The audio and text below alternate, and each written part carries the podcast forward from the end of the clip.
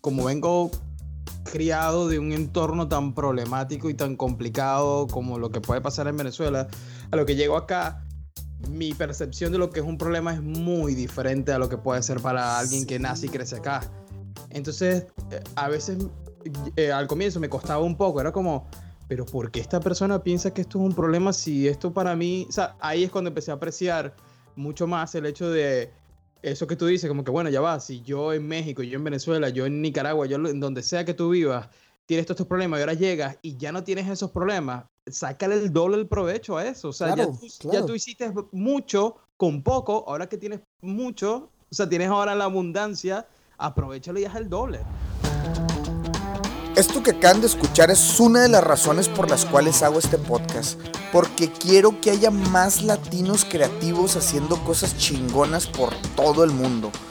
Quiero cambiar la manera de pensar de aquellos que creen que es imposible. Señores, en Latinoamérica vivimos en modo difícil y no lo estamos aprovechando. Es por eso hace un año creamos este podcast. La persona que acaban de escuchar del carpetazo y el inicio de la nueva temporada de Mucho Hábitat se trata del buen Luis Palencia, mejor conocido como Thres, venezolano quien ahora la rompe desde Brooklyn, New York. Luis es uno de los diseñadores del buen Gary Vee. Para quien no lo siga, vaya y hágalo en este momento, su contenido está muy chingón. Además de tener su línea de ropa, generar contenido desde su podcast y pues bueno, el buen Luis es un tipazo. Es uno de esos invitados al podcast que ahora es considerado mi compadre y que con todo lo que está haciendo por la comunidad creativa sé que vienen cosas chingonas para él. De nuevo, estamos de aniversario y recuerdo mucho que cuando lancemos el podcast tenía un montón de dudas. No sabía si iba a gustar, no sabía si la gente lo iba a escuchar, pero sobre todo no sabía si tenía la disciplina de mantener vivo el proyecto. Y justamente eso fue lo que me hizo pensar, chingue su madre, yo voy a hacer mi parte ya después ya veremos. Creo que esa es una de las enseñanzas que me ha dejado este podcast durante este año. Tú tienes que hacer tu parte. Lo demás tendrá que venir por sí solo, por el esfuerzo de tu trabajo. Quiero agradecer a todos los que han sido parte de este proyecto, a mis invitados, a los escuchas, a mi novia Judith y al buen Mau por siempre estar ahí de que ladre y ladre. Señores, muchas gracias por ser parte de este proyecto. Disfruten el episodio doy la bienvenida a un episodio más y la neta estoy bien pinche emocionado porque la neta estoy aquí con un máster de, de este tema. Él también tiene un podcast, es diseñador. Este, nos vamos a platicar un chingo de todo lo que andas haciendo por ahí y estoy con el buen Luis Palencia, mejor conocido como Tres. E-, eres la primera persona que lo pronuncia como yo lo imagino siempre en mi mente. Perfecto. Oye, y fíjate, ya empezamos mal. Ahorita que estabas hablando, no empecé a, grabar el, el, a grabar el video. Pues, ahí está, ya. Ya lo estoy grabando. Vamos a ah, ok, ok, ok. Volvamos a empezar. Volvamos a empezar, está. Listo, señores, estamos en un episodio más de Mucho Hábitat y estoy bien pinche emocionado, lo decía ya hace rato, porque estoy con el buen Luis Palencia, mejor conocido como Thres, diseñador, este también hace contenido, tiene su propio podcast y la verdad está, tengo el honor de, platicar con este máster. ¿Cómo estás, Luis? ¿Qué tal, Ben Aldo? ¿Cómo está todo? Muchísimas gracias por la invitación. Y pues sí, me, me, encanta, me encanta estar acá. Oye Luis, de platico y ahorita antes de empezar a grabar te lo decía, tú vas a estrenar la plataforma de Mucho Hábitat en YouTube. Yes. Estamos por primera vez grabando este, un, o sea, la videollamada. Tengo una GoPro que por ahí me prestó el buen Chris Blanco. Este, y pues aquí ando, ¿no? inventando, inventando. Inventando, tengo un foco. cuando, cuando este podcast se convierta más grande que Joe Rogan, este va a ser un episodio legendario. Exactamente, exactamente. Quiero poder ver mi cara brillosa, entonces, este, o sea, está. Oye, chingón de tenerte, Luis, acá en el podcast. Y pues bueno, hay mucho material, hay muchas cosas que destazar por ahí. Quiero que nos platiques de todo lo que andas haciendo eh, en, un momento más. Pero me gustaría empezar con una pregunta puntual y para la gente que, que por ahí este, está empezando a escuchar el episodio. ¿Quién es Luis Palencia y qué hace en este momento? Bueno, yo soy Luis Palencia, soy un diseñador gráfico venezolano, ahora viviendo en la ciudad aquí de Brooklyn, New York. Y pues nada, como sí, digamos la mayoría de los inmigrantes, yo salí de Venezuela en el 2012. Okay. Y pues llegué primero a Miami. Yo pasé primero cinco años en Miami trabajando y buscando oportunidades y llegué como la gran mayoría, ¿no? Sin familia, sin amigos, sin un plan concreto. Era mi primera vez en Miami. Eh, no estaba muy claro de qué estaba haciendo, pero bueno, ahí empecé y bueno, una cosa tras otra, ahora estoy aquí en New York. Y pues nada, men, ahí empecé a trabajar. Anteriormente estaba viviendo en Venezuela y, trabajé desde el 2007, quizás 2007, como hasta el 2012 que me mudé. Eh, como diseñador gráfico en algunas agencias y estudios. E, e igual en Miami, estuve trabajando en varias agencias y estudios. Y bueno, ahora estoy acá en New York. Empecé como freelancer y bueno, Aquí estoy todavía. Excelente, me parece bien. Y pues bueno, me gustaría empezar que a, agarrar pedacitos de tu historia. Digo, vamos a llegar las preguntas así de que, que traen ahí saborcito de cómo es migrar y cómo todo este tiempo que pasamos. Pero me gustaría así como que regresarme un poquito a tu historia y qué onda. A ver, ¿quién era Luis antes de empezar con este mundo del diseño? diseño? Y te lo pregunto porque a lo mejor hay mucha raza que ahorita anda como, bueno, pues no tiene muy bien definido que es la carrera a la cual se va a dedicar toda su vida. Mm. Entonces, que me gustaría saber cómo era tu vida antes de entrar a este mundo del diseño? Mira, yo, yo siento que soy de las de esas personas afortunadas que siempre supo que el diseño, el arte era parte esencial de mi vida. Eh, yo empecé primero, de hecho, estudiando música. Eh, descubro primero la música, eh, empecé a tocar guitarra como a los 12, 13, 14 años. Empecé a, a indagar mucho con la música y al mismo tiempo exploraba la, el arte. antes de conocer lo que era el diseño gráfico, para mí primero estaban las artes plásticas. empecé a como a experimentar mucho, técnicas. Eh, mi mamá, yo tuve la suerte que mi mamá también vio como eso en mí y en, el primer curso de lo que sea, primer taller que veía de arte en mi ciudad, ella me inscribía ahí y, y pues eso iba nutriendo esa, esa, inquietud en mí junto con la música. Entonces, digamos como que desde el comienzo siempre supe que el arte o la, digamos, el diseño, todo lo que era algo cultural era parte de, mí. Y, luego descubro como en el 2001 quizás, eh, descubro el graffiti y me, me obsesioné con el graffiti. Fue, me, enamoré de, de, toda la cultura del hip hop, del graffiti, del breakdance, del rap. Y digamos, cuando descubrí el graffiti fue amor a primera vista y empecé como, wow, ¿qué es esto? Qué increíble, no puedo entender, eh, ¿qué, qué es esta locura? Y también me pasó que en mi ciudad, yo soy una ciudad que se llama Maracaibo, en ese momento la, la movida de, digamos, de graffiti era bien pequeña, básicamente era casi inexistente. Eran muy pocos los grafiteros que estaban en, en mi ciudad y lo poco que veía me nutría y también veía mucho por internet. Me obsesioné viendo por internet, cualquier cantidad de páginas, yo pasaba horas viendo graffiti. Y hasta que un buen día, eh, bueno, empiezo también como a bocetear, ¿sabes? Como a crear bocetos del graffiti, de ahí sale mi AKA del Tres, porque yo en ese momento dije que, bueno, tengo que tener mi nombre de grafitero. Eh, pues nada, y desde esa época tengo el nombre y empecé a, digamos, a intentar eh, pintar y a, y a, utilizar el spray como, como método de, de expresión. Y bueno, como te decía, y un buen día descubro un colectivo que de hecho vive en Canadá, que se llama One Two Three Clan. Okay. One, One Two Three Clan es un colectivo francés, es, una, es una pareja, es, este, es un pana con su, con su esposa. Eh, ellos son diseñadores y grafiteros y descubro que ellos como en el 2001-2002 eran, no sé si los primeros, pero sí eran de esa primera camada de, digamos, de, de onda de diseñadores que empezaban a hacer el graffiti en lo digital. Empezaban a ilustrar en vectores los grafitis. Y me enamoré. Eso yo dije, no, lo mío no es en el muro. Esto es lo que yo quiero hacer. Y me encantó. Y un buen día también hablando con, con el hermano de un, de un, amigo del colegio, de, la escuela en ese momento. Él estudiaba diseño gráfico. Y él me dijo, mira, es una técnica que se llama vectores. Te tienes que bajar un, un, un programa que se llama Adobe Illustrator y con eso arrancas. Y sí, me recuerdo que en ese momento no, yo no tenía ni idea de nada. De pronto me regalaron un CD con, con, el, software, Illustrator. Lo, con el Illustrator lo instalé y empecé a darle. Y me enamoré, men. Desde ese momento no he parado. Qué chingón. Ese fue, mi ese fue mi primer encuentro con el diseño. Y las pocas veces que me lo han preguntado, me encanta porque fue, fue, o sea, cuando yo descubrí One Two Three Clan, para mí fue, a mí me encantaría algún día conocerlos y decirles como que yo básicamente soy diseñador gracias a ustedes. Y sí, de ahí empecé a intentar mucho y le tomaba foto a lo que sea. Y le tomaba foto a algo y lo intentaba vectorizar. Y así como fue como aprendí. Qué chingón, y, me encanta que platiques eso porque justamente la idea de, de este podcast eh, como tú tienes el tuyo, es que algún día alguien te tire un pinche correo y te diga, ¿sabes qué? Por ti, o sea, por la historia que escuché de Luis Palencia o de Ah. fulanito, me- eso me inspiró y con eso me fui a Rusia, a Timbuktu, a donde sea, ¿no? Y que puedan decir, neta, o sea, gracias a este podcast estoy haciendo eso. O sea, creo que es el objetivo, pues, o sea, de, de cuando uno empieza a hacer este tipo de contenido, que tenga, tener eso de regreso, ¿no? Compartir, compartir para tenerlo.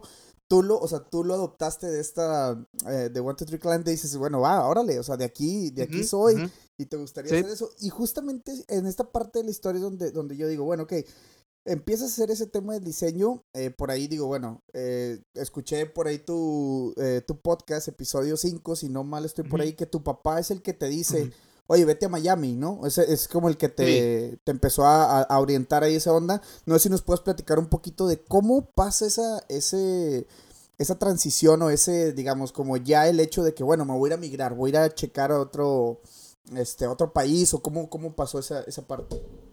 Sí, bueno, eh, digamos como yo tenía ya tiempo eh, con la idea de, de emigrar, que simplemente quería conocer el mundo, tenía esa inquietud, ¿no? Quería ver. Y por el mismo hecho de, de todo esto de, de conocer, así sea por internet, toda la cultura de- del hip hop, del graffiti, de todo esto, me enamoré obviamente de New York, porque era una ciudad que era la, es la referencia mundial principal de todo esto. Y yo veía videos y veía películas y todo estaba orientado y todo estaba basado en New York. Y yo como que, wow, yo necesito conocer New York. Tenía ese sueño cliché de, ah, quiero conocer New York. Em, y siempre fue una meta vivir en New York y yo estaba empeñado en que quería ver- eh, mudarme para acá. Yo estaba, no, sí, me voy a New York porque el graffiti, ah, el diseño, todo esto. Y pues nada, de- de- tenía ya la inquietud de, de mudarme lo que terminó de, digamos, empujar el, eh, el hecho de ya tomar la decisión y accionar, porque antes honestamente estaba como que muy en mi mente, no, no terminaba de planificar o de accionar algo. Lo que sin duda terminó de darme el empujón de, de, de hacerlo es, bueno, la situación eh, eh, política, social y económica que vive hoy en día Venezuela. Obviamente eso fue lo que terminó de detonar mi hecho de, ¿sabes qué? Yo mejor ya necesito irme de acá. Y eso fue lo que terminó de, de- de- de darme el empujón. Y un buen día yo estaba hablando con mi papá y él me decía como que yo entiendo que tú quieras irte a New York, pero yo siento que New York es una ciudad bien densa y quizás complicada para alguien que va llegando sin nada. ¿Por qué no te vas mejor a Miami? ¿Sabes? Hay una comunidad grande de venezolanos, eh, es básicamente una- la, la capital de Latinoamérica. eh, y yo, bueno, y en ese momento yo no hablaba inglés y mi papá como que, bueno, quizás te- tienes más chance de conversar en español allá. Y, y dije como que, ok, sí, tiene sentido. eh, creo que tienes razón. Y fue sin duda la mejor idea que, que- que me pudieron dar. Y me mudo a New York, ah, perdón, a, a Miami. Y pues llegué ahí me- con, con el, digamos, el portafolio que tenía en ese momento. Eh, llegué con algo de dinero en mi bolsillo y pues nada, a explorar la ciudad.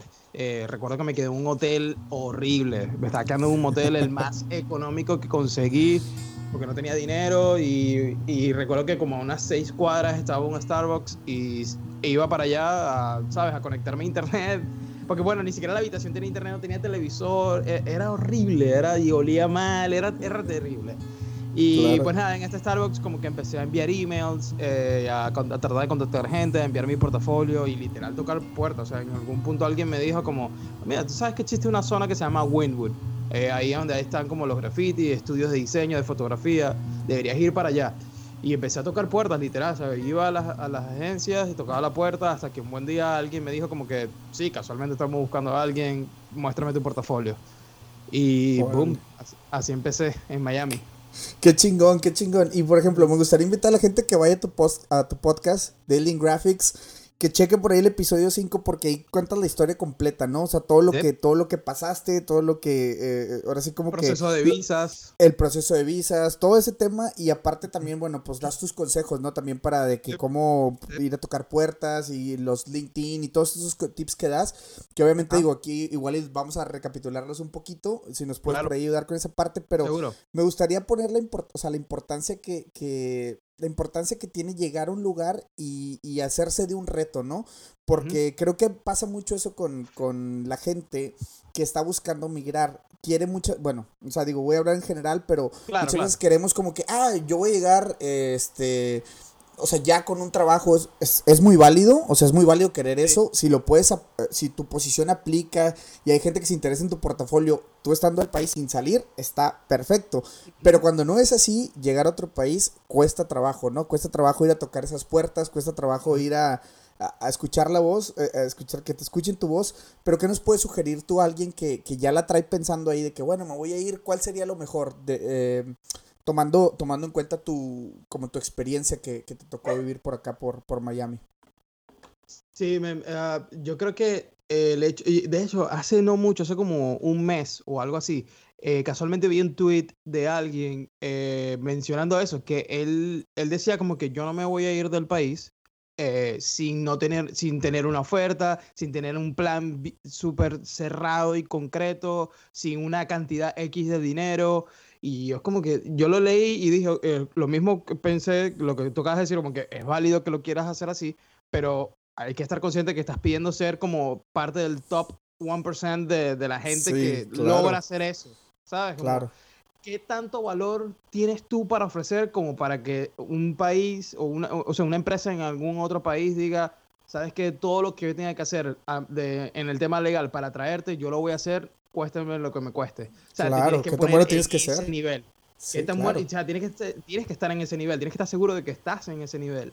Eh, para el resto, para el 99% de las personas, creo yo, eh, pues nos toca simplemente llegar a, a, tocar puertas, ¿no? Yo creo que un error que yo cometí es que no busqué información antes de irme. Yo simplemente llegué a Miami. Eh, yo, yo, recomendaría hacer algún tipo de estudio. Hoy en día tenemos esta increíble herramienta que es Google simplemente buscar en Google, eh, por ejemplo, si eres diseñador especializado en branding, eh, busca en Google como Branding Studios, Branding Agencies, Miami, un ejemplo. Y empiezas a buscar información y empezar a ver cuáles son los que más eh, hacen match con tu estilo y con lo que tú haces o lo que tú buscas. yo creo que eso sería algo que yo hubiese hecho y que entendí luego que después que llegué. empezar a hacer match y, y, también hay que tener en cuenta que por ejemplo, sea lo que sea lo que te dediques, esto va mucho más allá de diseño gráfico, lo que sea. Quizás New York es una ciudad que se ve desde lejos como que, wow, qué increíble New York, pero quizás para tu carrera New York no es la, ciudad correcta. Quizás en tu caso New York es un desierto y una ciudad pequeña a las afueras de Miami, no sé, si funcione para ti porque está X o Y eh, cantidad de empresas que se dediquen a algo que en verdad es lo tuyo. ¿Me explico? Entonces yo creo que hay que eh, explorar también esas ideas de, en realidad cuál es la ciudad que funciona para ti. Eh, y si tienes obviamente dónde llegar, pues sería increíble, ¿no? yo no tuve eso y cada vez que alguien me decía como que, ah, qué fastidio, que estoy con mi tía y a veces se pone eh, a molestar con que y es como que, me yo hubiese amado la idea de la casa de alguien, o sea, no sabes lo que tienes en tus manos, pero Sí, yo recomendaría si eres diseñador, empezar a, explorar eh, en realidad cuál es la ciudad que se adecua más a ti.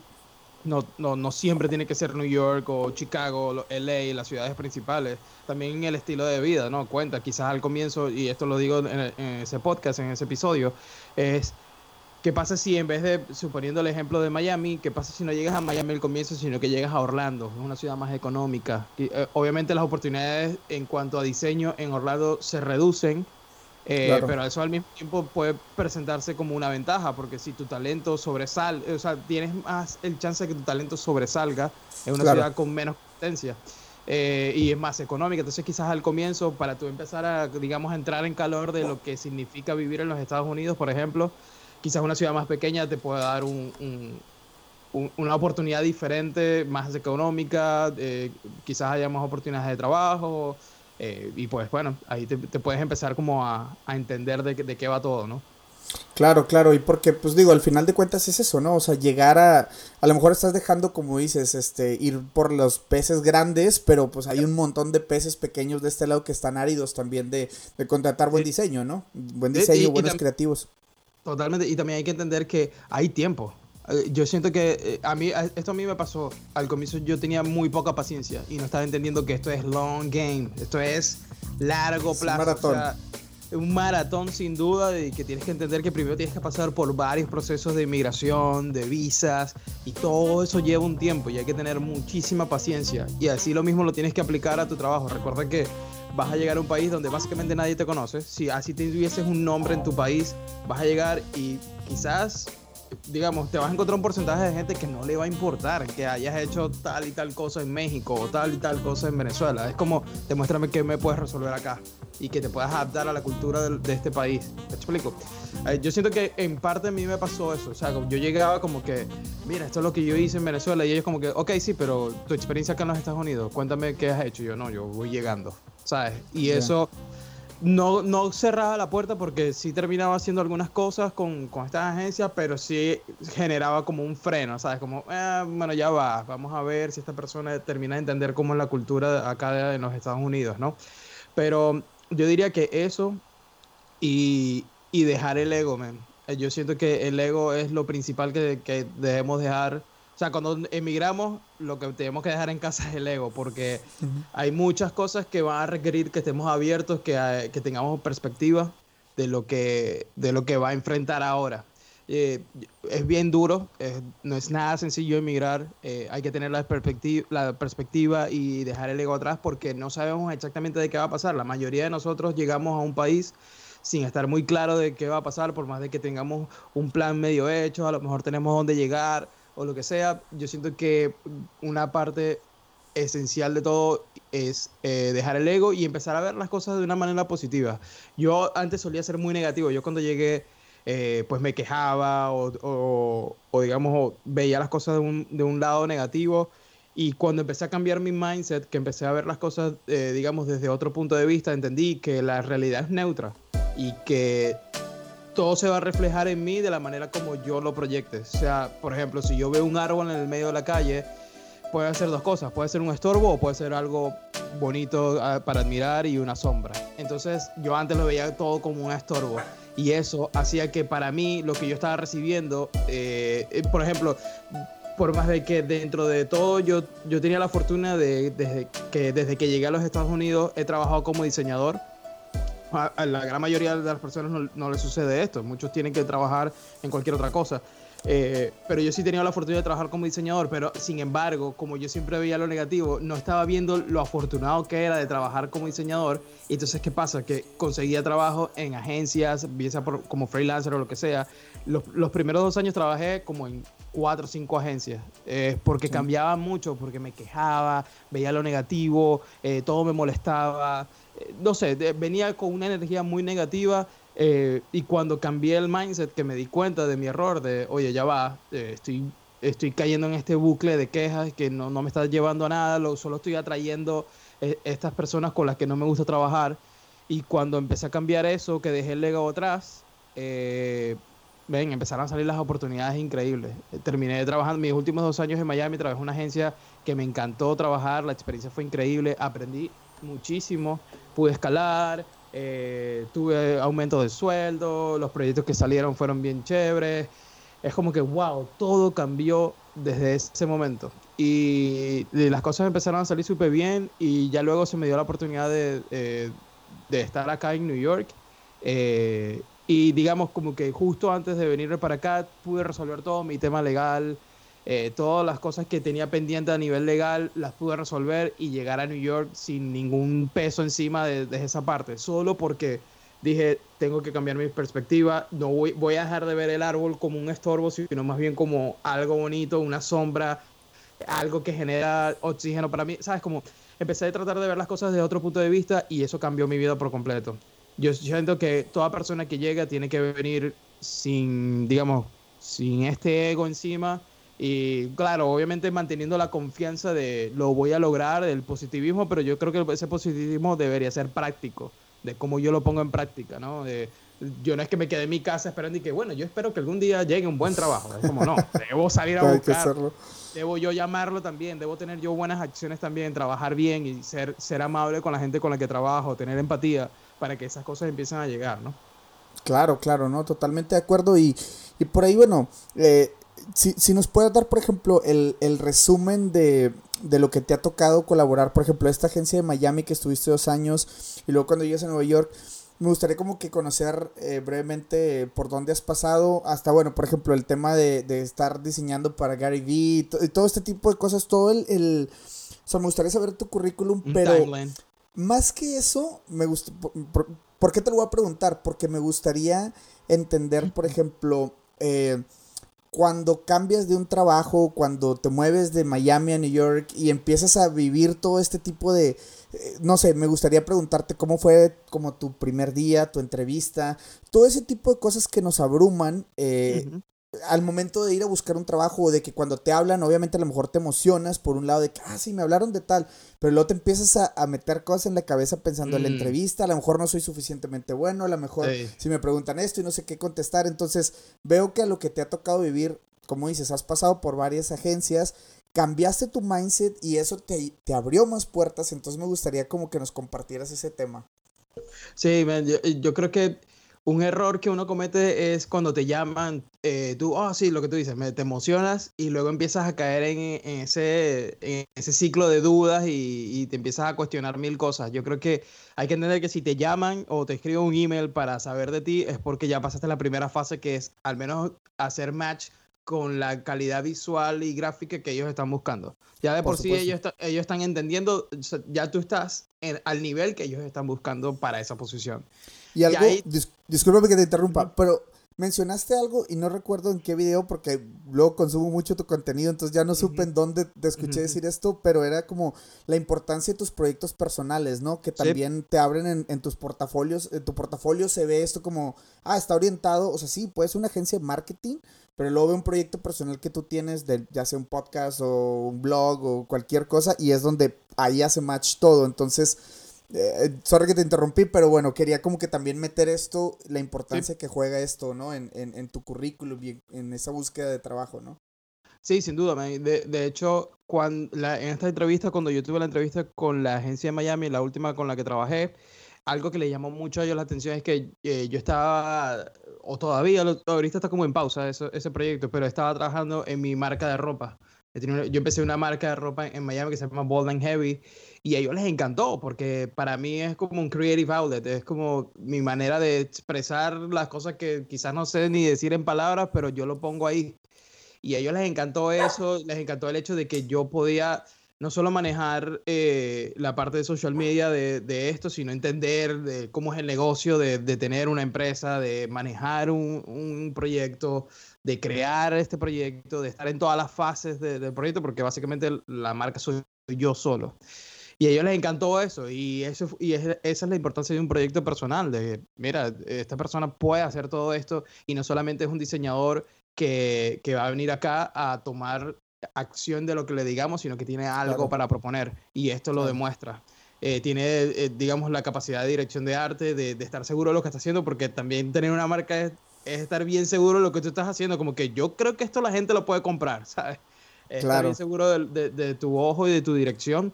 Y pues sí, yo creo que una de las cosas que, empecé a notar cada vez que, iba a entrevistas era mi seguridad y el ahorro de palabras también. Lo empecé a, a entender, como que cada vez que iba a una entrevista, entender cuándo debería hacer silencio. Esto es algo que me costó mucho aprenderlo, hacer las preguntas correctas y, hacer silencio y escuchar lo que me están diciendo. Eh, saber cuándo, si no tengo la respuesta, lo mejor es simplemente decir, no sé, dame un, un, periodo de tiempo, yo te puedo responder más tarde o mañana, porque ahora mismo no tengo la... E, eso es mejor que a que digas cualquier locura que se te ocurra en, el momento. Porque luego se toma como que esa es tu, tu, tu, postura ante ese tema y a lo mejor solamente lo dijiste por decirlo, ¿no? Por, por, decirlo y después te quedas como que, no, ¿por qué dije eso? Eh, pero sí, eh, empecé a entender mucho de, ese, de, de la dinámica de, de, una entrevista de trabajo. Eh, creo que al poco tiempo tú te das cuenta si eres la persona correcta o no dentro de una, dentro de una búsqueda, porque muchas veces es alguien de reclutamiento que luego te pasa, ¿sabes? Como el director de arte y esta persona no, no, entiende muy bien de por qué estás ahí. Pero sí, yo creo que eh, a ganar confianza, eh, el hecho de ya tú saber que al menos haces match con la calidad visual que ellos están buscando, eso debería relajarte y darte confianza para, para afrontarla. Claro, claro. Y en estos procesos, por ejemplo, ¿cuál fue el que más a ti te costó eh, como asimilar y entender o, que te ganaba ese síndrome del impostor de decir, ay, soy yo, todo. ¿Cuál fue de esos trabajos que te ha tocado este, vivir? Si, supieras que no fue algo que en, un trabajo en el que quedé, sino una vez estando en Miami, eh, esto fue muy loco, una vez estando en Miami, em, una amiga me dice, eh, mira, acabo de, de ver, ella es diseñador, y ella estaba viviendo en ese momento, creo que en Chicago. Y, me dijo, yo estoy suscrita al, como al newsletter de las notificaciones de, de trabajos de empresas grandes como Nike, Apple, Adidas, bla, bla, todas esas marcas. Y de pronto un día me dice como que, hey, acabo de ver una posición en Nike Portland, en, el headquarter de, de Portland, eh, que me hace mucho match y sentido con lo que tú haces. O sea, como que yo creo que tú podrías aplicar a esta. Y me envié el link y yo lo veía en verdad como que yo creo que sí, tiene sentido con lo que yo hago. Y apliqué. Y yo como que, bueno, ¿qué, me cuesta aplicar? Y sabes, como que apliqué y lo dejé así. Y como quizás dos semanas luego me llegó un email de Nike. Yo como que, oh my God, what the fuck, yo, what? Yo cuando vi el, el subject que decía como que interview Nike, bla, bla, yo como que, wow. Y esa fue una llamada donde me ganó por completo. Y yo recuerdo que me hicieron, eh, o sea, tuve primero una, como que unas conversaciones por email con la chica de reclutamiento y la primera llamada telefónica fue con ella. Eh, y recuerdo que, que, digamos, como que confirmamos, digamos, por decirte, hoy, y la entrevista fue que sí, 10 días luego. Esos 10 días para mí, yo no podía dormir, estaba dándole mil vueltas a todo, practicaba, cambié mi portafolio como cuatro veces, o sea, fue todo un estrés para mí, porque bueno, obviamente para mí es como que, wow, Nike, y me ganó por completo, O sea, del recuerdo que la conversación, por lo más que estuvo un poco extendida, más de lo que yo pensaba que podía pasar, duró como unos 25 minutos, media hora, que yo al comienzo yo decía, yo estoy tan nervioso que sé, eh, ahí me ganó, ¿sabes? Como que yo estaba como, muy probablemente esto en 15 minutos me van a decir chao. Y, y ahí me ganó por completo, man totalmente me ganó los nervios, ese síndrome, la duda, el, pero ¿por qué me están llamando a mí de Nike? ¿Sabes? Como ahí todos los errores los cometí. Ahí los cometiste. los cometí en esa entrevista. Pero luego entendí que, que cuando tú quieres algo mucho, porque a mí me encantaría hacer algo con Nike, yo, esa es una de mis grandes metas pero cuando lo quieres mucho, cuando realmente sí que estás y que, ah, lo quiero mucho, es porque quizás no estás listo para, para afrontarlo. Yo creo que las cosas cuando tú realmente estás listo es cuando llegan sin que tú, digamos, como que lo esperes mucho, ¿no? O sea, como que empiezas a ponerle energía a eso y las cosas van a llegar cuando realmente estés listo. Pero ese fue el proceso de entrevista que más me ha costado y más duro. que más me, sí, me, me puso a dudar. Oye, compadre, y, y por ejemplo, algo, digo, ahora sí vamos por la contraparte, ¿no? Algo donde tú te hayas topado que es, oye, me gustó el proceso desde el día uno, desde el día, por ejemplo, bueno, escuché la historia que, mm, cómo llegaste con, con Gary Vee, eh, los, ah, lo escuché ya, ya me acordé, con uh, Tammy Punch, fue con, con, ella que escuché esa historia, pero bueno, digo, me gustaría que nos platicaras si, si puedes de eso o de algo, un proceso que te haya mucho gustado vivir desde cómo dieron contigo, tú aplicaste o ese tipo de cosas, digamos la contraparte de lo que ya estamos platicando ahorita. Sí, yo creo que casualmente fue ese con, con Gary, porque honestamente el resto de las, de las agencias donde he trabajado he tenido un proceso bien, digamos, como, entre comillas, estándar. De, bueno, un, yo aplicar un email, te, te responden, haces una llamada, luego la presencial. La, o sea, es como, ha sido bien estándar todo, la verdad. Pero este caso con Gary sí fue totalmente diferente. Eh, y ha sido una experiencia increíble. Y, era, para mí era como, ya va, no estoy entendiendo cómo yo llegué acá. Y cuando tuve la entrevista presencial era como que, ¿por qué yo estoy viendo esto que veo todos los días en YouTube? Ese fue, loco para mí. Em, pero sí, eh, eh, pero con respecto a esto, ¿quieres que cuente un poco de cómo fue el proceso? la historia? Ok, bueno, un día yo estaba, de hecho, tomando unas fotos de, de producto para mi marca y eran unos beanies, unos, unos pasamontañas. No, no sé cómo le dicen en México a eso, a los beanies. Sí, como ah. un, ajá, un pasamontañas, sí. Sí, ok. Em, entonces eh, estaba tomando fotos de producto a eso y justo en ese momento eh, Gary lanza uno de sus videos diarios, el Daily Bee, y justo en ese video él dice como que, mire, ya llega, ya se está llegando, ya va a llegar el invierno y me encanta usar beanies, envíenme, ustedes que estén viendo esto, si tienen una marca, envíenme beanies para, para usarlos yo y, y el que me guste, pues yo lo utilizo y lo pongo, no sé, lo pongo en, en un video y los menciono, tal, tal. Y yo como que, wow, qué casualidad es esto. O sea, como que, what the fuck, ¿cómo está pasando esto? Y justo en ese momento agarré los beanies que tenía, los puse en una caja y literal fui eh, a, la oficina de, de VaynerMedia. La busqué en, en Google, ok, está la dirección y me fui para allá. ¿Qué, digo? Son, de las cosas que pasan cuando vives en, en, claro. en New York, ¿no? Es que estás en la, en la, mera mata, pues. Claro, totalmente. O sea, eh, ahí New York jugó el papel fundamental. O sea, yo en dos horas ya estaba ahí, en menos de dos horas ya estaba ahí. y, y, pues nada, llegué, eh, no me permitieron subir a la, a la, oficina porque, bueno, sabes, es como todo un lobby, todo un proceso tal, pero eh, sí me dejaron, pues, dejarlo ahí en el lobby. Y yo recuerdo que eso fue como en noviembre, diciembre, no recuerdo bien cuándo fue. Y unos, digamos, dos, tres meses luego, febrero, marzo, eh, entro a Instagram, al Instagram del, de la marca y tenía no sé cuántas notificaciones de gente diciéndome, hey, Gary está usando tu Beanie, no sé cómo lo lograste, pero Gary lo está usando, bla, bla, gente que yo no tenía ni idea de quién era, yo no sé quién es esta gente. Y resulta que era un live que él estaba en el aeropuerto esperando por un vuelo, e hizo un live en Instagram y estaba usando el Beanie. Y él en realidad nunca nos eh, mencionó la marca, nunca dijo nombre, nunca trajo nada. Fue simplemente la gente que se tomó el, el momento de ¿qué dice este label en el, en el, en el Beanie? Y la gente que leyó Bold and Heavy simplemente fue a, a, Instagram y, me avisó. Exacto. Y, y, pues yo siento que es lo, es lo que te estoy diciendo, como que cuando empiezas a poner la energía para allá, porque ya yo venía como desde hace tiempo escuchando el contenido de Gary y, y, me sirvió de mucho para todo este proceso que te estoy diciendo, como de cambiar mi mindset y empezar a ver las cosas de otra manera. Me había servido de mucho y, y bueno, nada, eso pasó, me, me, pareció increíble, yo wow, tal, luego recuerdo que salió en otro video con el Vini, me pareció increíble y luego de unos meses, como unos 3, 4 meses luego, recibí un email de, de parte del equipo. Y me dijeron como que mira, hemos visto tu trabajo, nos gustaría conversar contigo, tal, tal. Y primero tuve una llamada con, con alguien de reclutamiento, eh, estuve conversando un rato, y me pusieron entonces a una entrevista personal, eh, presencial. Y luego fui y ahí sí, me reuní con todo el equipo, Team Gary. Gary no estaba, Gary estaba de viaje. Pero fue, súper raro porque yo llego y, ¿sabes? Estaba en la oficina y de hecho la entrevista fue en la oficina de Gary. No fue como que, bueno, vamos. Ah, Exacto, no fue como que, bueno, vamos a una sala por ahí. No, fue en la oficina de Gary. Fue súper raro. Era como, ¿qué estoy haciendo yo acá?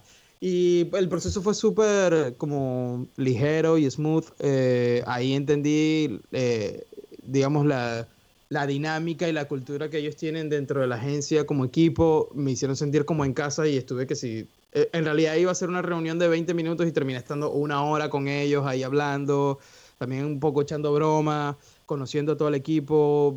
hablé con varios del equipo. Y fue súper divertido, Y volviendo al punto, aquí es donde entra la importancia de, los, proyectos personales. Ellos llegaron a mí gracias a un proyecto personal que tengo en Instagram, donde hago eh, todos los domingos cuatro gráficas a las cuales les dedico media hora cada uno. De lo primero que se me ocurra, ideas random, ideas random que se me ocurren. Y luego de, luego de dos horas de trabajo, 30 minutos cada una, lo que tenga lo subo a Instagram, todos los domingos. Y eso tengo más de un año haciéndolo. Y uno de esos diseñadores fue el encargado, uno de los diseñadores del equipo le encargaron como que, mira, necesitamos que hagas una lista de 20 diseñadores que te gusten. Eso lo bajamos a 5, de esos 5, 3, y de esos 3, eh, eh, eh, ¿sabes? Le decimos que vengan para la presencial. Okay. Y pues nada, yo fui quedando en todo ese, en todo ese proceso. Y pues sí, me tocó y, y estuve ahí, estuve en la entrevista. Y recuerdo que eh, algo que me llamó mucho la atención fue que terminé la entrevista, nos dimos la mano y que bueno, tal, yo bueno, muchas gracias por la oportunidad, tal. Y yo todavía ahí, en ese momento, caí en ese síndrome de impostor, como que ya no creo que luego me llamen, ya está. qué, cool que llegaste acá, ¿sabes? Como que bueno, fue una bonita experiencia. Y recuerdo que justo cuando estaba llegando a la estación del metro, eh, revisé mi email y tenía un email de D-Rock y de Andy, como que, hey, ¿puedes venir mañana otra vez? Y yo como que, wow. Y ahí fue cuando supe, esto va Fui otra vez, tuve otra entrevista, eh, estuvimos conversando y ahí me, me hablaron, o sea, ya ahí sí tuvimos la conversación más de, ok, este es el sueldo, esto es lo que tenemos que hacer, esto ya detalles más específicos. Y yo cuando le dije, sí, vamos, vamos a darle. Y me dijeron, ok, dale, bienvenido. Yo como que, wow, esto está muy loco. y él después, y Andy, yo recuerdo que unos meses después, ya estando en el equipo, un día que estábamos como almorzando, un, eh, Andy en un punto me dijo como que, tú sabes que cuando tú te fuiste, antes de yo enviarte el email, yo le dije, yo le envié un mensaje a Gary y le dije, creo que conseguimos a la persona correcta. O sea, ya lo tenemos. Y, y él le dijo, ok, escríbele ya y que, que, vuelva, que vamos a darle. O sea, yo confío en lo que ustedes están eligiendo. Y ok, dale. Y ahí fue cuando me escribió el email. Fue muy loco. Qué chingón, qué chingón. Y bueno, es un proceso, como dices, o sea, totalmente diferente a, como pudo haber pasado cuando tú aplicas, cuando luego te recomiendan o algo. Dime, pero perdón, pero perdón, ¿sabes qué, qué, también pasa? Que yo creo que es diferente porque el equipo, la dinámica es muy diferente a todas las Es muy particular con ellos, ¿no? Es súper diferente. O sea, la, yo a veces como que cuando caigo en cuenta y empiezo a mentalmente comparar con mis experiencias anteriores, la, experiencia con Team Gary Vee es totalmente diferente. Eh, por más de que ya yo estaba eh, en Miami tratando de construir este nuevo mindset, de ver las cosas de otra manera, mi alrededor sí era muy diferente.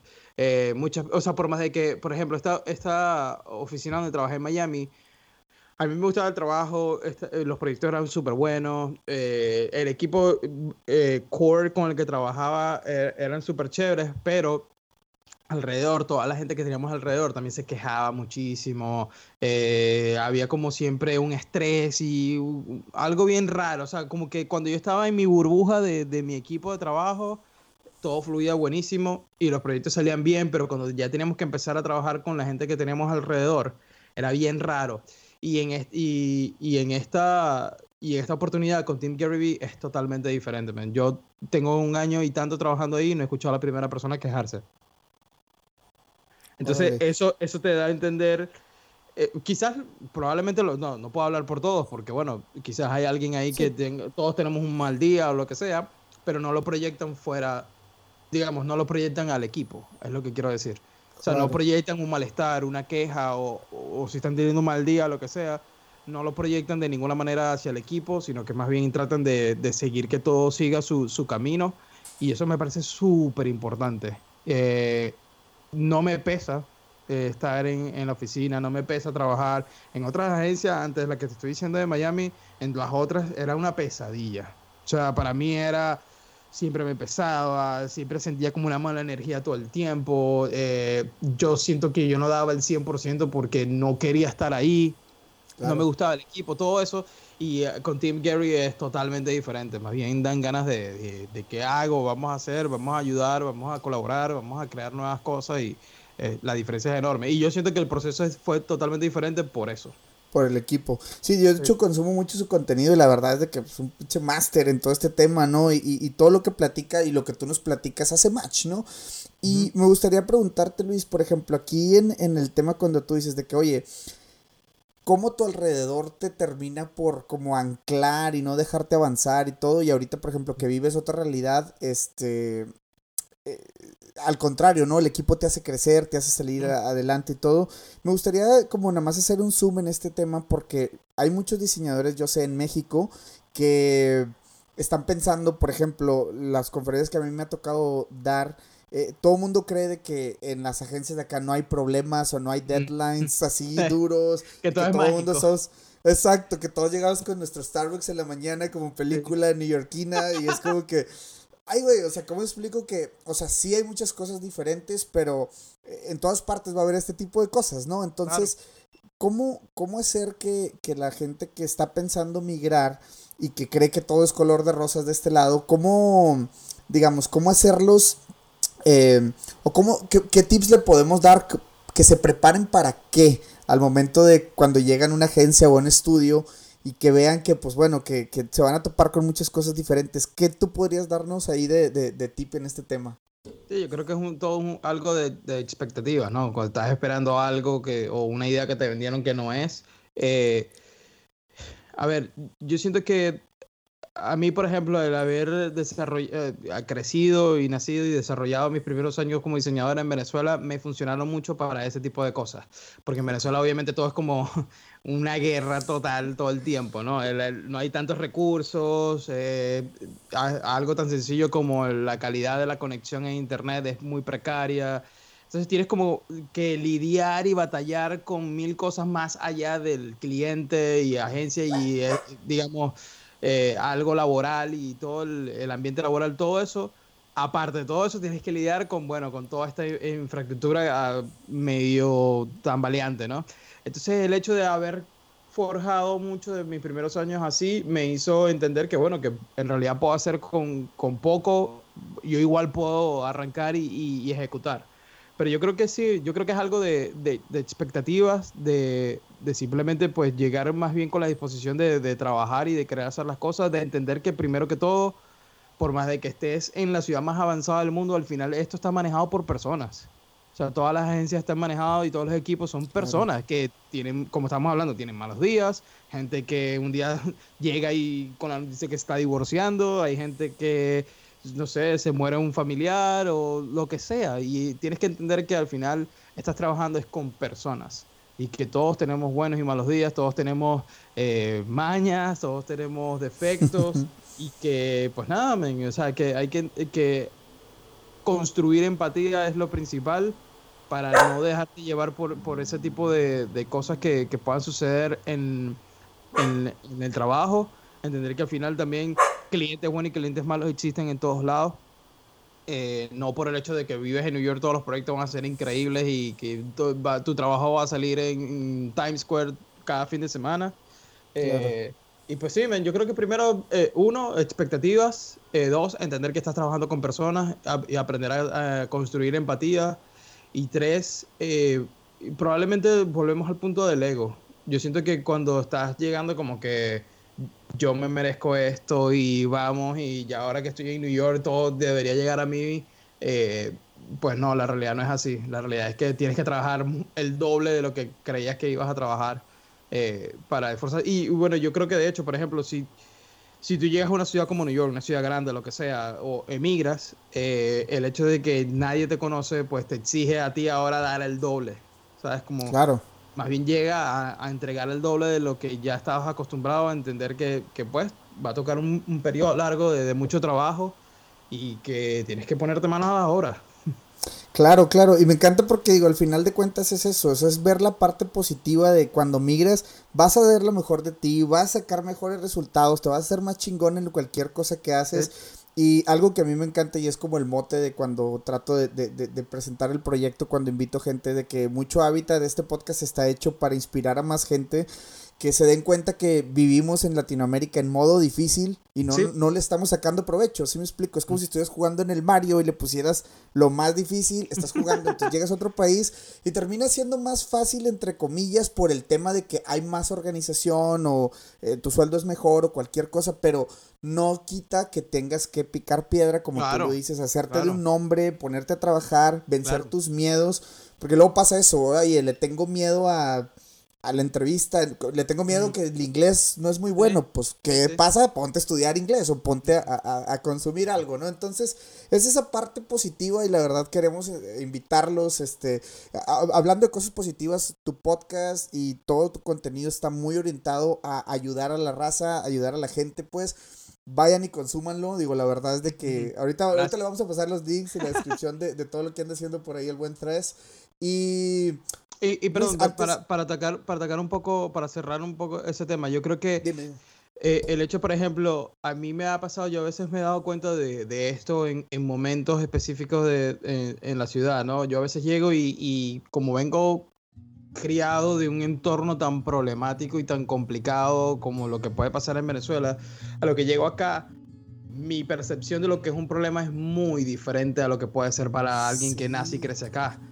Entonces, eh, a veces eh, al comienzo me costaba un poco, era como, pero ¿por qué esta persona piensa que esto es un problema si esto para mí, o sea, ahí es cuando empecé a apreciar mucho más el hecho de eso que tú dices, como que bueno, ya va, si yo en México, yo en Venezuela, yo en Nicaragua, yo en donde sea que tú vivas, tienes todos estos problemas y ahora llegas y ya no tienes esos problemas, sácale el doble el provecho a eso. O sea, ya, tú, ya, tú, hiciste mucho con poco, ahora que tienes mucho, o sea, tienes ahora la abundancia, aprovechalo y haz el doble, ¿no? Y, y, yo creo que, pero ese, ese cambio yo entiendo el hecho de, de, estar como un poco en shock porque tu percepción de lo que es un problema es muy diferente al resto. ¿Qué tal amigos? En menos de un minuto regresamos con la historia. Los interrumpo para platicarles lo siguiente. Si por ahí escuchan el podcast desde el principio podrán haber identificado que el primer gran paso de la mayoría de nuestros invitados fue irse a estudiar para de ahí dar el salto a una vida laboral. Bueno, pues en Mucho Hábitat queremos invitarte a que cheques la página de Facebook llamada I'm Living. Es una página increíble en la cual colaboramos y en donde vas a poder encontrar posteadas solamente promociones de cursos de inglés de diferentes escuelas y en diferentes ciudades. Lo único que tienes que hacer es ir a darle like a la página para que estés enterado cuando haya una buena promoción en algún curso. ¿Ok? Los esperamos por ahí y ahora sí continuamos con el episodio. Oye Luis, me gustaría preguntarte rápido el tema del, del, fracaso, ¿no? Es algo que siempre lo, lo, pongo en la mesa. ¿Cómo lo, cómo lo ves? Este, ¿Crees que existe, no? Por ahí, que, ¿cuál es tu perspectiva con este tema?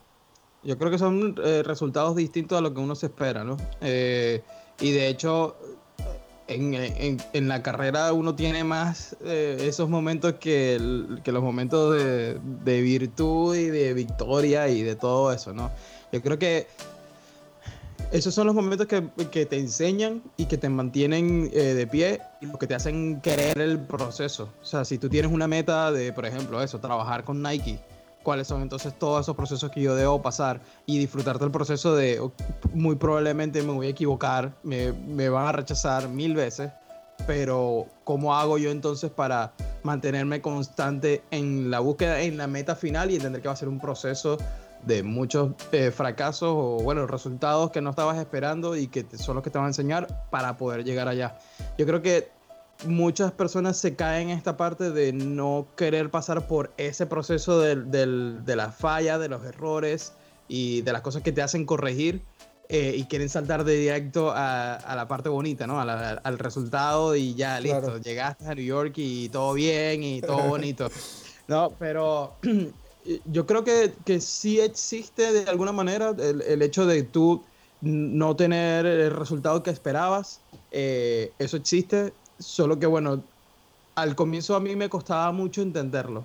Me costaba mucho afrontar eso y, y no solamente como que equivocarme en algo, porque bueno, todos somos eh, humanos, nos podemos equivocar, pero el hecho del rechazo, por ejemplo, que yo estuviese aplicando un trabajo y no quedara, o me dieran feedback en un proyecto, o yo le presentaba, digamos, unas tres opciones de logo a un cliente y me decía, no, no es lo que estoy buscando, ¿sabes? Como todos esos procesos que son pequeñas, digamos, entre comillas, derrotas o pequeños eh, fracasos, eh, pero al comienzo me costaba mucho entender eso y de pronto cuando empecé a entender que el trabajo es una parte de mí, un porcentaje de mí, fue cuando empecé a, a entender como que, ok, ya va, entonces esto no es personal, cuando me dicen no está bien, cuando me dicen eh, no quedó como queríamos o cuando no funciona algo, cuando lanzo un producto pero nadie lo compra, no es algo personal hacia mí, es el producto.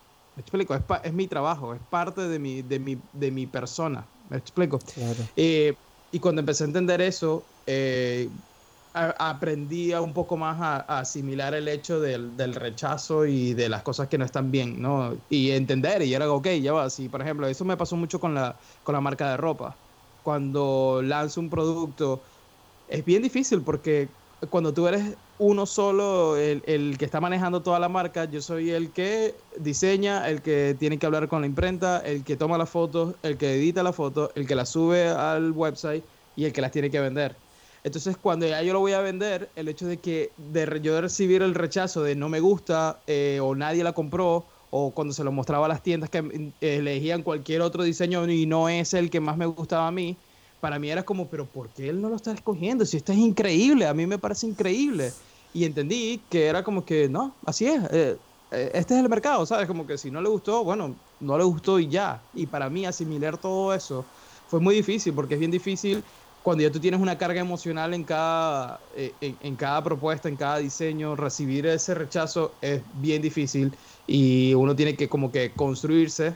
Y bueno, estos, estos, todos esos momentos son los que te van a construir a ser una persona de, bueno, entender que cuando la gente no le gusta, no le gustó y ya. Y recibir y, levantarse de eso lo más pronto posible es la clave y entender que no es personal entenderlo muy bien. Me, digo, me encantó y me encanta esa parte donde dices de que es un su trabajo es un porcentaje de ti, ¿no? No es tu 100%, no eres tú. Es un pequeño clip de la película, ¿no? Claro, no, es la verdad absoluta, no es, no es algo que te define 100% como persona, es, es parte de tu vida, pero no es todo.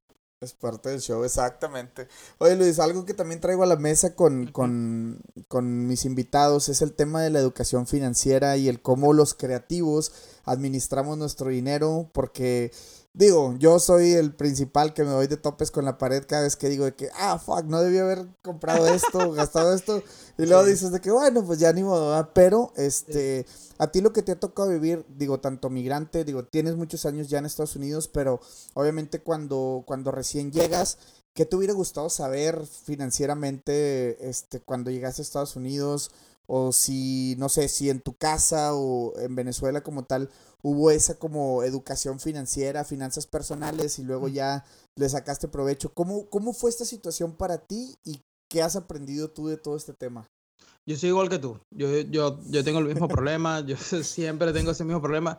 Sí he ido mejorando. Eh, yo siento que he ido mejorando. Me he ido como instruyendo. He leído varios libros. De hecho, voy eh, en un post de Instagram que, que di, que recomendé varios libros. Hay un libro que estoy terminando de leer que se llama I Will Teach You to Be Rich.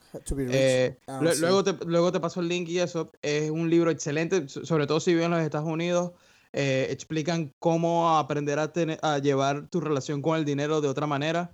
Eh, a mí me hubiese gustado saber mucho todo, todo de lo que estoy leyendo en ese libro, me hubiese encantado saberlo cuando llegué a Miami, porque al igual que tú, bueno, yo al comienzo de lo que llegué a Miami era un desastre.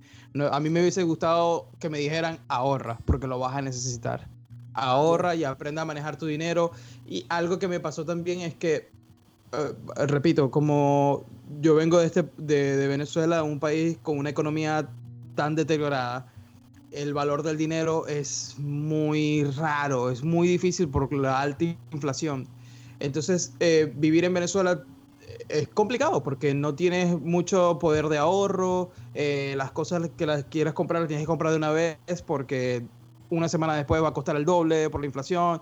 Me explico, o sea, como que todo es muy cambiante, muy diferente y cuando llegas a algo tan estable, y tan ordenado, era como, que ahora con todo esto? Y para mí, yo recuerdo mi primer cheque, o sea, lo despilfarré. Era como que, sí, wow.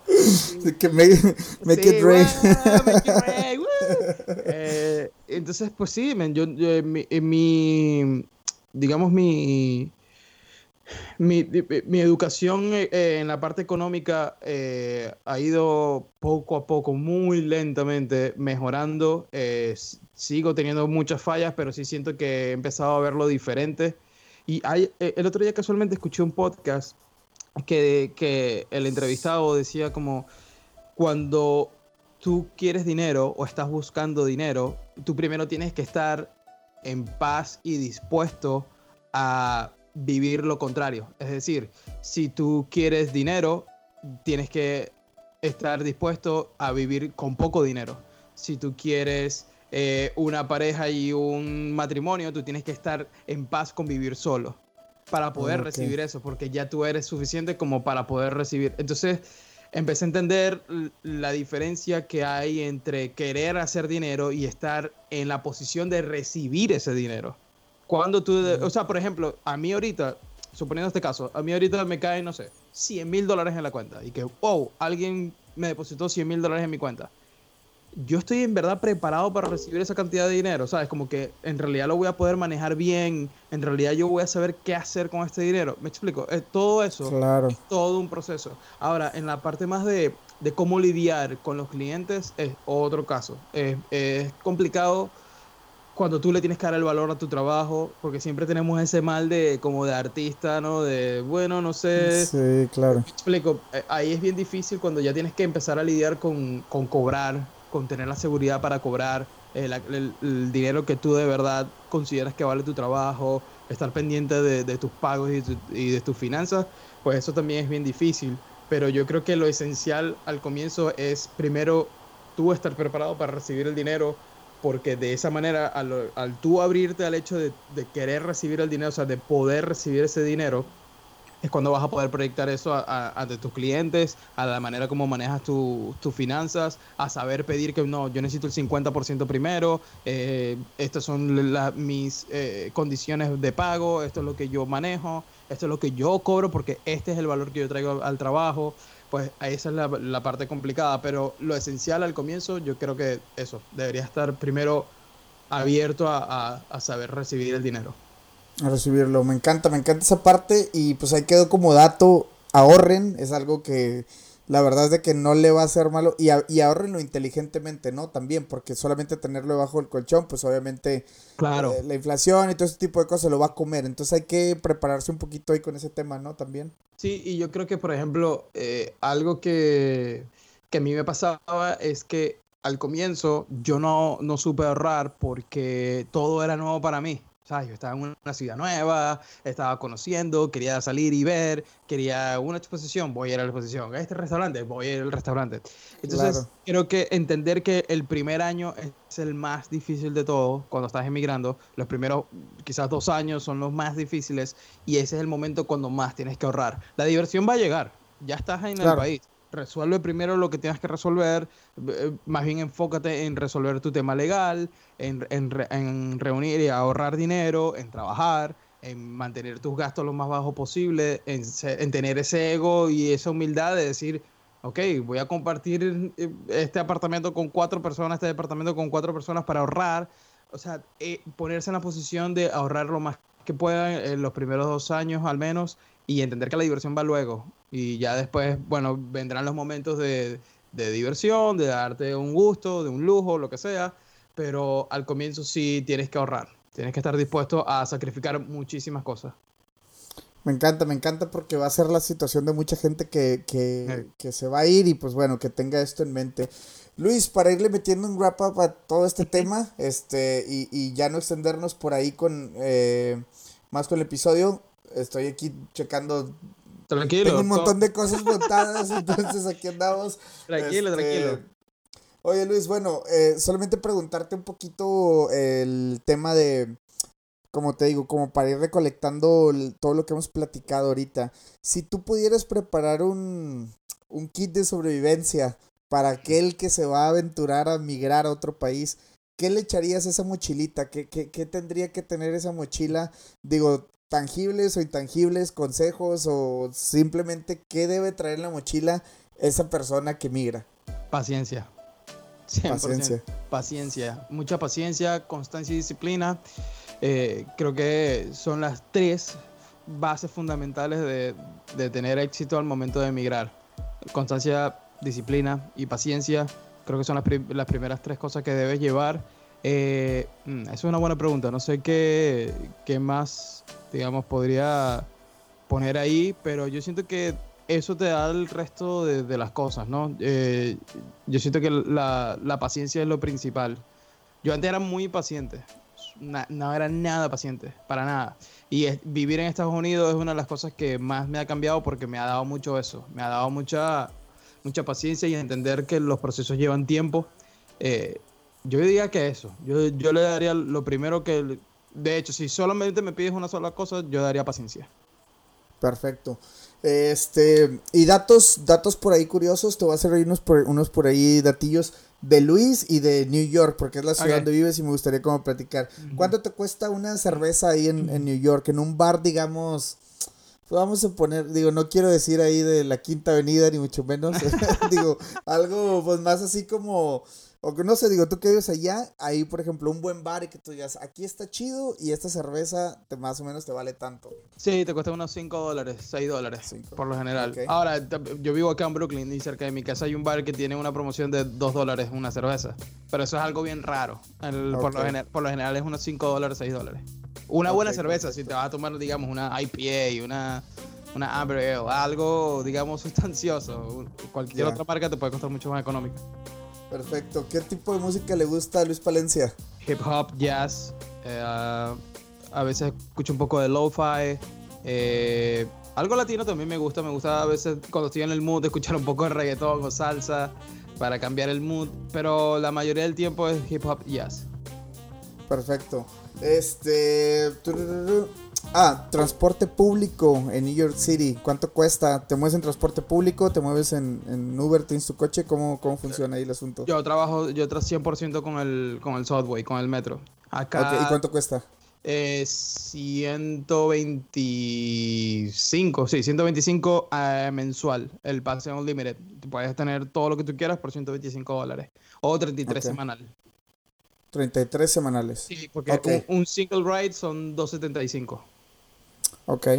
Perfecto. Eh, comida callejera en New York City. Obviamente, digo, lo hemos visto en las películas, esos carritos de hot dogs, este, o de pretzels, pero ¿qué más, qué más encuentras ahí en la calle en New York? Eh, a mí lo que más me gusta es que hay de todo, de todo tipo de, comida. Obviamente lo que, lo que más veo es eso, el, hot dog, eh, mucha comida mexicana eh, y también comida como, ¿sabes? Como por ejemplo de Arabia y, todo ese tipo de comida. No recuerdo exactamente cómo se le dice ese tipo de comida, como mediterránea. Sí, mediterránea. pero honestamente lo que más veo es hot dogs, hamburguesas y, tacos. Es lo que más veo. Ahora, me gusta mucho, eh, a mí me gusta mucho la comida como los rice bowls, ¿sabes? Como los bowls de... Ah, me encanta ese tipo de comida y eso también es algo que consigo mucho acá en New York, sobre todo acá en Brooklyn. Hay varios lugares que me encantan, que siempre voy y es de mis favoritos. Qué chingón. Tú, bueno, siempre cuando escucho que alguien hace esta pregunta, que tu película favorita, digo de que, ay cabrón, está bien cabrón decir solamente una, pero una de tus películas favoritas, Luis. The Shining, de Kubrick. Ok. ¿El libro favorito? ¿Te encanta esa película?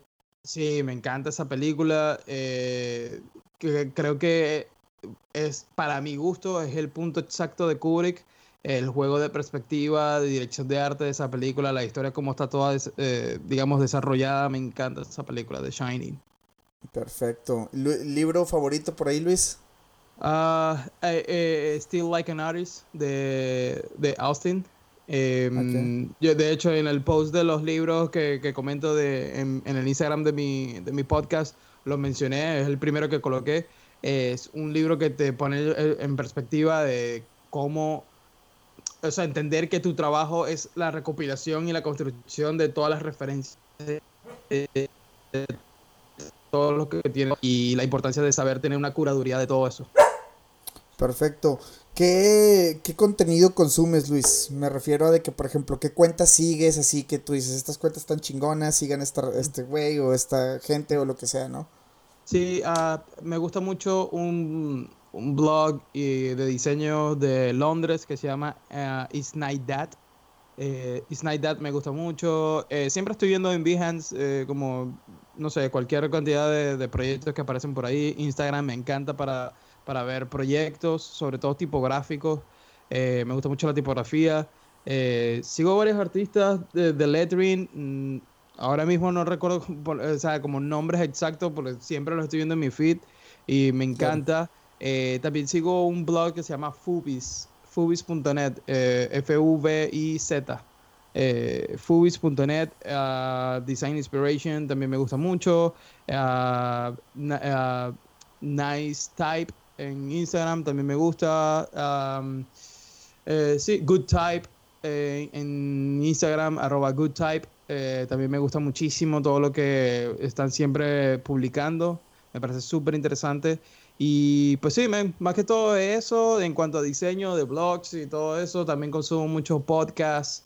Ah, me gusta también la comedia, me encanta la comedia. Me gusta escuchar mucho también eh, eh, podcasts de, comediantes. Eh, ¿En inglés o en español? En inglés, sabes que no he descubierto mucho en español, aunque en español puedo recomendar a unos amigos venezolanos que de hecho viven en Ciudad de México y producen... No me digas, escuela de nada. Sí, escuela de nada. sí, ah, ¿Los has escuchado? los escucho. ¿Sí? No, sí, los escucho, los sigo, este, y la neta traen, traen su, traen su onda, traen su onda esos cabrones, andan rompiendo bien cabrón. Eh, bueno, de hecho yo trabajo con ellos, yo parte de la gráfica la hago con ellos. Eh, Órale. Y, pero sí, ellos me parece súper interesante lo que hacen. Eh, también me gusta mucho el podcast de Chris D'Elia. Me encanta. Joe Rogan también es comediante, me gusta mucho. Eh, Andrew Schultz, que es un comediante de acá de New York. Que también tiene su canal de, de, YouTube con mucho material de él haciendo comedia. A mí me encanta la comedia y siempre estoy como escuchando muchos podcasts eh, de comediantes y eso es algo que consumo mucho. Últimamente he intentado, ¿sabes? Como consumir otras cosas totalmente ah, como ajenas al, diseño. A veces me tomo como un break de, de, estar viendo qué es lo que están haciendo otros y me ayuda también como a, a encontrarme, ¿no? A, a, buscar y a experimentar con lo que yo, no sé, lo que me nace, sin, más, sin estar mucho de, como digamos, eh, contaminado, por así decirlo, de todo lo que estoy viendo y lo que, no, o sea, no quiero caer en simplemente replicar lo que estoy viendo. Claro, claro, sí, te entiendo. Y pues digo, ahí quedaron todas esas recomendaciones. La verdad es de que vamos a hacer esta lista, todo va a estar con links en, eh, en la descripción del episodio. Seguro. Y algo también, Luis, que te iba a preguntar y que una vez nos platiques qué onda, dónde te pueden seguir, dónde uh -huh. pueden ver este tu trabajo, tu podcast, uh, tu, tu, tu, línea de ropa. Platícanos qué onda con todo eso. Bueno, uh, mi cuenta personal es arroba 3 underscore, es T-H-R-E-Z underscore. Eh, Delian Graphics es el, pod, es el Instagram del podcast. También está en Spotify, uh, Spotify, um, Apple Podcasts, eh, Google Podcasts y eh, YouTube. Están todos. Delian Graphics, como si fuese Delian Groceries de, okay. de, de los delis, pero Delian Graphics. Eh, y ahí, ahí, compadre, que es lo que, o sea, todo lo que abarcas, digo, yo lo entiendo, yo he visto tu contenido, pero si nos puedes platicar un poquito nada más, ¿qué temas abarcas en, en, en tu podcast? Mucho, yo, yo me di cuenta que, con el tiempo me di cuenta que primero somos personas y luego creativos. Y mucho de nuestro resultado como diseñadores empieza en nuestro mindset y en nuestra capacidad de saber abordar las cosas a nivel más de, de, personal, ¿no? Si estamos mal a nivel eh, de, digamos, de circunstancias que estén pasando en nuestra vida, de nuestra manera de abordar esos problemas, pues el trabajo también va a estar influenciado por eso. Entonces, mucho de lo que hablo es eh, esa parte personal de que debemos primero resolver y tener clara antes de empezar a diseñar.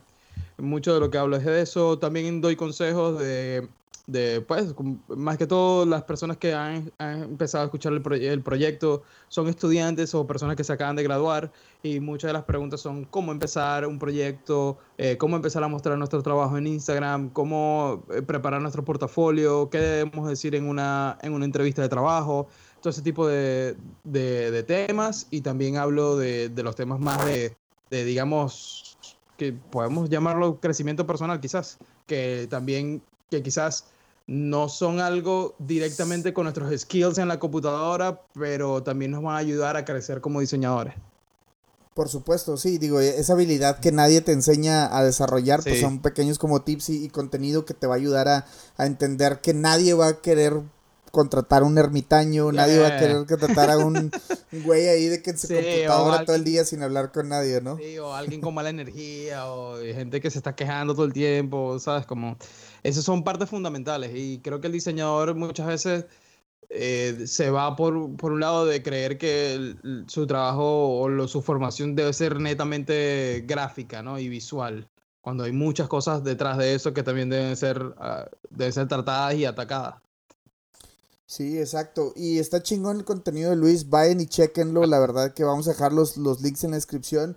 Este, yo digo, obviamente me aventé varios, varios episodios antes de, de, saltar en esta entrevista, pero ya, digo, te seguía de, de, otras cosas. Y entonces ahí donde dices de que, ay cabrón, o sea, cómo las cosas que luego hacemos, uno luego piensa que nadie está viendo o sí. que porque tienes, haces un live en Instagram y tienes cuatro o cinco personas ahí viéndote y es como que, ay, nadie me pela, pero la verdad es de que oh, llegamos a muchas cosas, no sé, llegamos a muchas partes o, o, o, el alcance que tenemos muchas veces más allá de lo que nosotros creemos. Yo creo que es el caso, por ejemplo, de, de los que vamos empezando a hacer contenido, pues para toda la gente que, que quiere hacer un cambio en su vida, ¿no? Y, y quiere hacer un cambio positivo desde el tema creativo desde el tema de migrar, entonces pues ahí está también el contenido, aquí está este episodio, la verdad es de que, este, pues digo, yo todo pinche ahí, este, emocionado por grabar esto mm. contigo, compadre, y la verdad es de que, eh, no sé si se nos está escapando algo de la mesa, digo, por mí, yo seguiría hablando y hablando y hablando, sigamos, pero pues vamos sigamos. a mantenerlo, keep it, keep it, keep it, este, ¿cómo se llama? Eh, not simple, pero con, eh, consistente, ¿no? Que mm. haya la suficientemente carnita. Y este, compadre, yo creo que te voy a tener que invitar a otro episodio para seguir hablando de más y más cosas. Seguro. Este, pero tú dime, compadre, algo que por ahí se nos está escapando. ¿Cuál es como tu conclusión de todo lo que platicamos y todo este tema de, de migrar y, y, y, y de hacerte camino en el mundo creativo? Sí, me, eh, yo creo que es una, es una construcción de día a día, ¿no? Del crecimiento de día a día, de, de estar preparado para lo bueno y para lo malo y de dar siempre lo mejor. Yo creo que mientras tú eh, siempre estés pendiente de, de, dar esa buena energía, eso sin duda alguna, alguna, de alguna manera en algún punto se te va a regresar y van a llegar buenas cosas para ti. Yo, yo sé que esto puede sonar como muy idealista o como algo muy eh, espiritual, ¿no? Pero yo siempre he creído en eso creo que ni siquiera es un tema religioso, es más de, de, lo que nos define como personas. Yo siento que somos energía y que eso que transmitimos es lo que se va a regresar para nosotros. Y, y creo que es esencial al momento de emigrar o de afrontar un nuevo trabajo o de, o de un proyecto o, o, nuestro trato con las personas al momento de trabajar en equipo. Eh, estar bien con nosotros, eso sin duda se va a proyectar en nuestra calidad de trabajo y en la relación con los clientes. Y por eso es, es algo que me gusta tocar mucho en, en el podcast, porque yo también tenía esos prejuicios y esa, y esa mentalidad de, quejarme y cuando me quité todos esos prejuicios y fui a terapia y descubrí la, importancia de hablar y de afrontar mis miedos y mis inseguridades y mis patrones de conducta, cuando cambié todo eso, mi carrera como diseñador empezó a tomar un, rumbo totalmente diferente al punto de que pude llegar a, a trabajar con gente importante como Gary. Eh, la ciudad la afronto de otra manera como inmigrante acá dentro de los Estados Unidos y New York, que sin duda pues una de las principales ciudades de, de, los Estados Unidos. Es una ciudad complicada, pero al tener, yo siento que al tener ahora esta, este nuevo mindset que estoy sin duda construyendo día a día, me permite afrontar las cosas de una manera y recibo la inspiración de otra, de otra manera. En Miami yo sentía que no tenía nada que me motivara pero no era, no era que la ciudad es, es, poco o que la ciudad no tiene nada para ofrecer, es que yo no estaba abierto a recibir lo que tenía para ofrecer eh, la ciudad de Miami.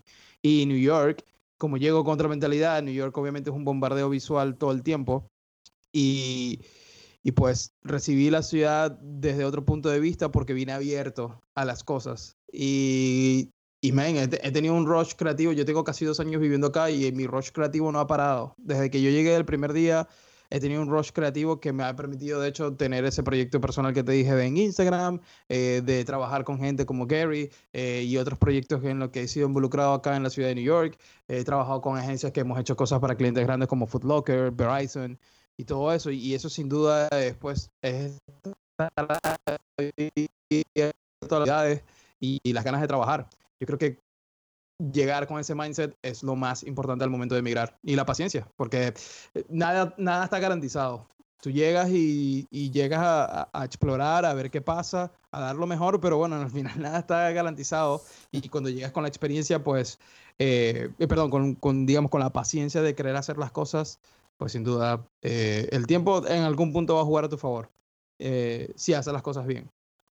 Y, Perfecto y sí, a mí la verdad me gusta mucho la experiencia de vivir en New York uh, y espero que, ¿sabes qué me pasa? Que a veces estoy caminando y yo me, yo mm, como que me veo en, en, ciertas partes sonriendo, ¿no? O sea, como que yo voy por la ciudad y voy sonriendo y eso me pasaba los primeros 3, 4 meses y yo pensé porque, bueno, todo es nuevo y todo me sorprende, pero ya van casi dos años y me siguen sorprendiendo las mismas calles que veo todos los días. Y cuando eso me pasa, es un momento que yo me detengo a agradecer donde estoy, lo que me rodea, y yo espero que, no, porque no tiene que ser netamente New York, pero todas las ciudades donde las personas, donde sea que viva, que se sientan a gusto, es súper importante, sentirse a gusto donde están. Y, y, y, esto lo quiero decir, si no te gusta una ciudad y pasas varios, como me pasó a mí, yo estuve cinco años en Miami, si no funciona para ti, no hay ningún problema de volverte a mudar yo sé, hay mucha gente que dice, bueno, pero ya tengo cinco años viviendo acá, volver a empezar, no pasa absolutamente nada que vuelvas a empezar, ¿sabes?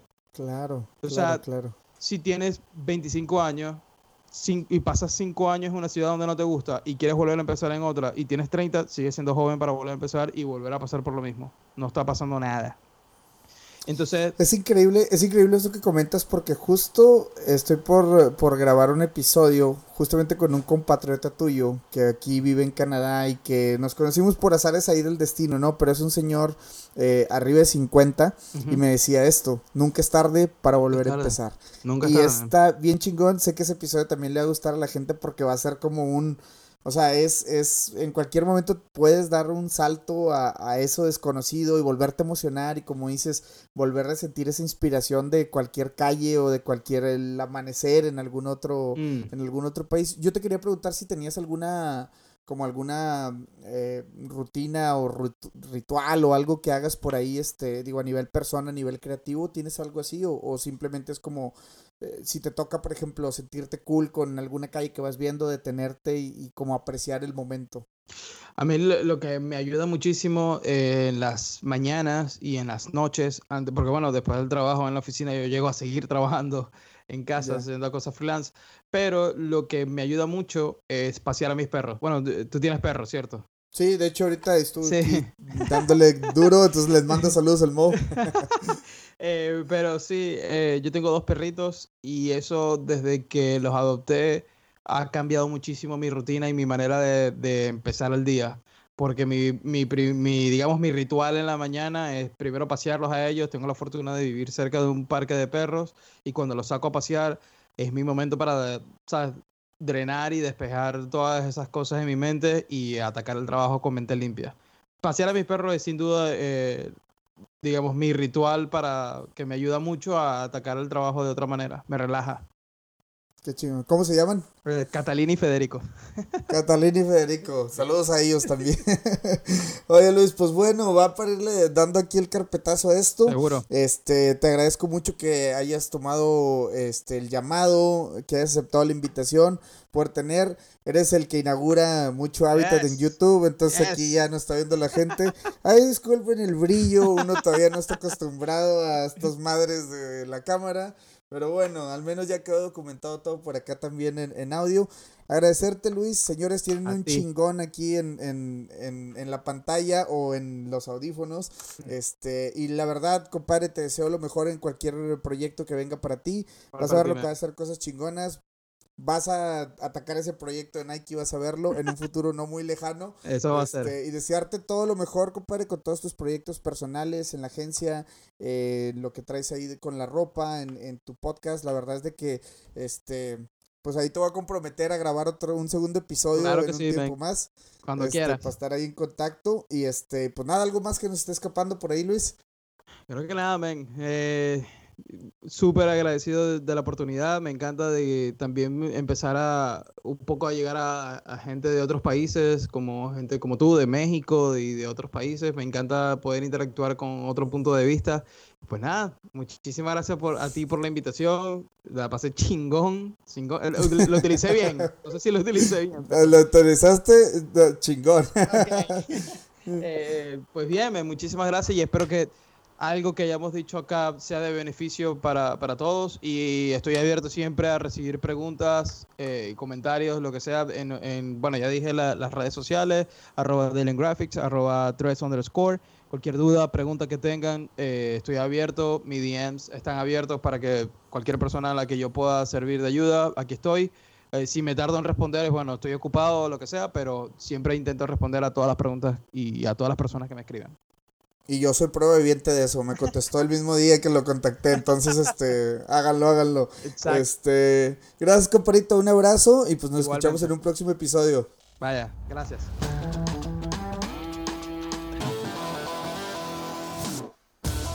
Señores, muchísimas gracias por haber llegado hasta el final de este episodio. Hoy solo diré que mis ganas por hacer crecer esto es más grande que nunca que aún falta mucho para llegar a donde quiero llegar con este proyecto, pero de algo estoy seguro. Es de que falta menos que hace un año. Así que cualquier cosa que estés pensando hacer, hazlo ya. Comienza lo antes posible. Gracias por todo su apoyo, gracias por compartir cada historia, por compartir cada episodio, gracias por hablarle a sus amigos de este proyecto. Esperamos seguir creando material para toda esa comunidad que quiere irse a ejercer al extranjero. Estoy seguro que aquí van a encontrar toda la inspiración necesaria. Muchísimas gracias, mi nombre es Aldo Tobías. Felicidades por este año a toda la banda que nos estuvo escuchando a lo largo eh, de estos 12 meses. Y pues bueno, que vengan cosas mejores. Un abrazo y nos escuchamos en un próximo episodio.